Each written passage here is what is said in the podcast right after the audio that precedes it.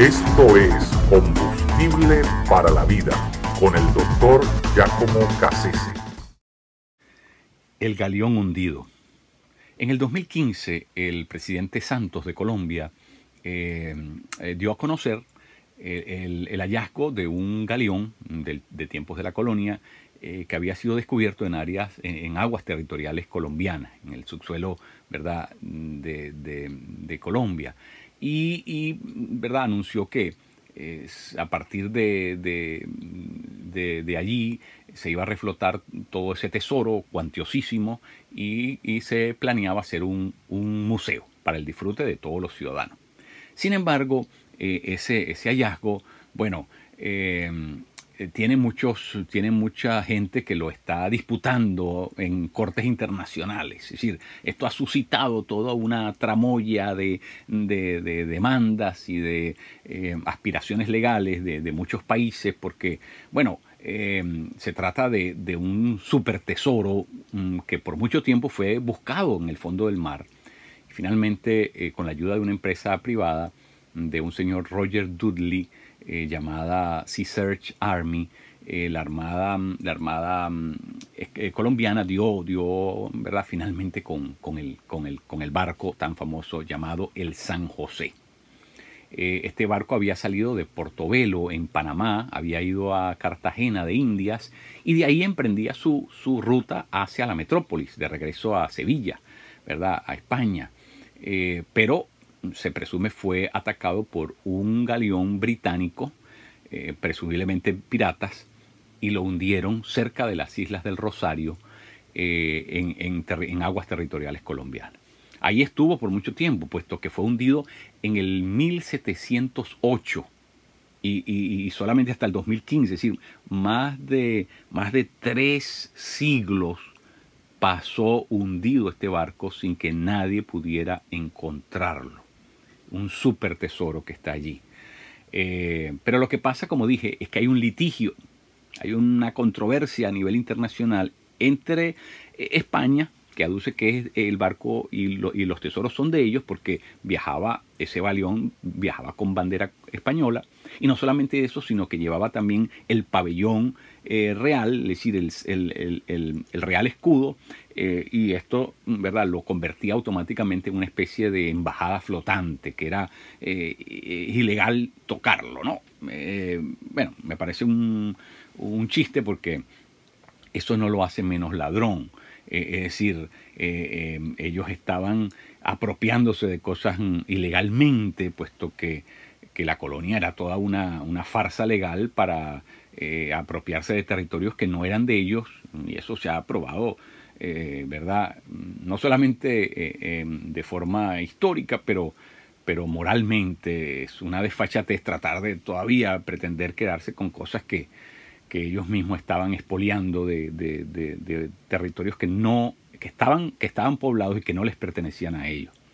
Entonces, eh, eso me hizo acordar, de hecho, eh, que alguna vez leí un libro de, eh, de Jalil Gibran que decía que se llamaba El Loco, y entonces Gibran en ese librito cita el caso de un, de un hombre que entra a robar en una casa, pero obviamente tiene que hacerlo, tiene que esperar que caiga la noche y en medio de la oscuridad entra a la casa a robar, pero se saca un ojo, se saca un ojo porque algo se le atravesó en el camino y, bueno, la oscuridad no lo dejó ver lo, que, lo que estaba sucediendo enfrente de él y, terminó perdiendo el ojo. Ese hombre se presenta a las cortes legales y entonces eh, demanda a esta familia por dejar la luz apagada. Es una locura. Bueno, eh, como si te metiste a robar, pretendes ahora, eh, eh, ¿verdad?, decir que, que, te, que te beneficien, mm, que te, ¿verdad?, que haya un acto de justicia a tu favor porque, ¿verdad?, mm, las cosas no salieron como tú las habías mm, planificado, si el robo no te salió como tú lo habías planeado. Bueno, es una locura, ciertamente lo es, pero bueno, eso lo estamos viendo actualmente en las cortes legales.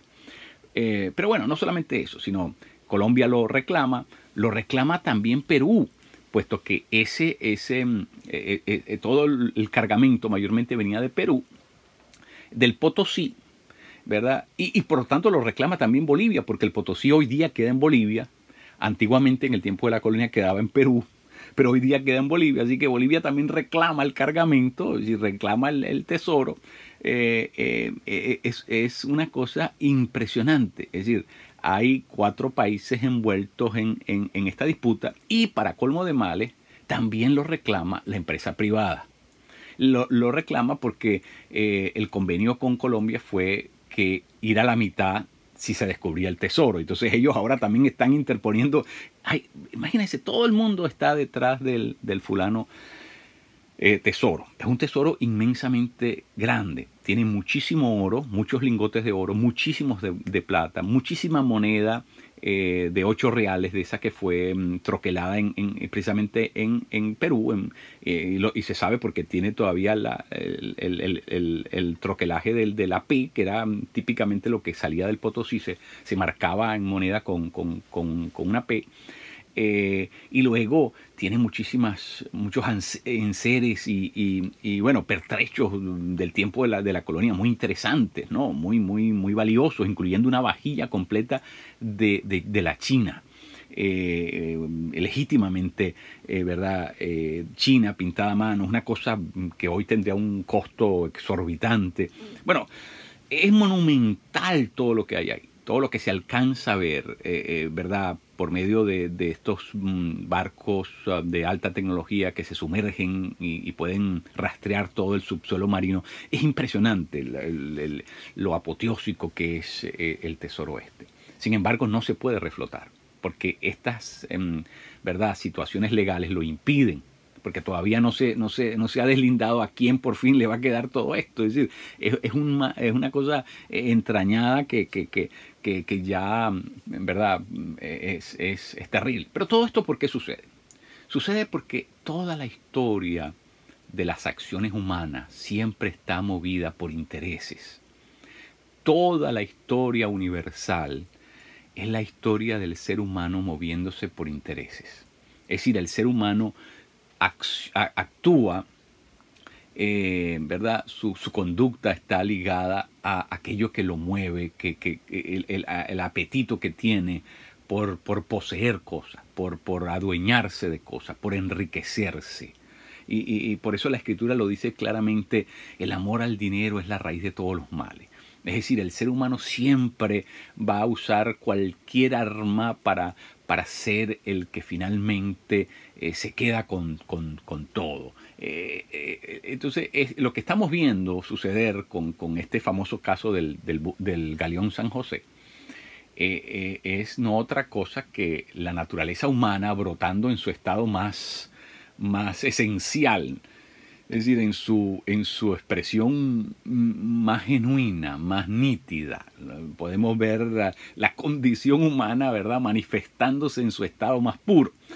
Y, realmente es grotesco ver a, la condición humana brotándose en su estado más puro, porque eh, es una muestra flagrante de, de, apetito, de, apetito por, por, por, por lo material, eh, ese deseo de, enriquecimiento, ese deseo de, poseer, eh, ¿verdad? Eh, de enriquecerse.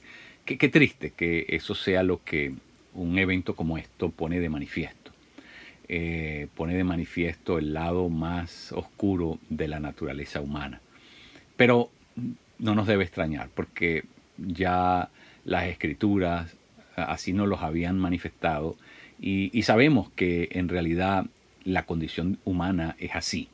El ser humano está muerto en sus deleites, en sus deseos, en, sus, en, todo lo que piensa, dice y hace. El ser humano manifiesta su corrupción, su, muerte, eh, su descomposición humana. Así que, eh, bueno, eh, esto solamente es, un, es una, una advertencia que, por supuesto es muy sobresaliente porque lo vemos a, nivel, a un, nivel ¿verdad? Eh, público tan, tan, tan evidente, pero, pero no es otra cosa que eh, la manifestación de, lo que, de que llevamos los seres humanos por dentro.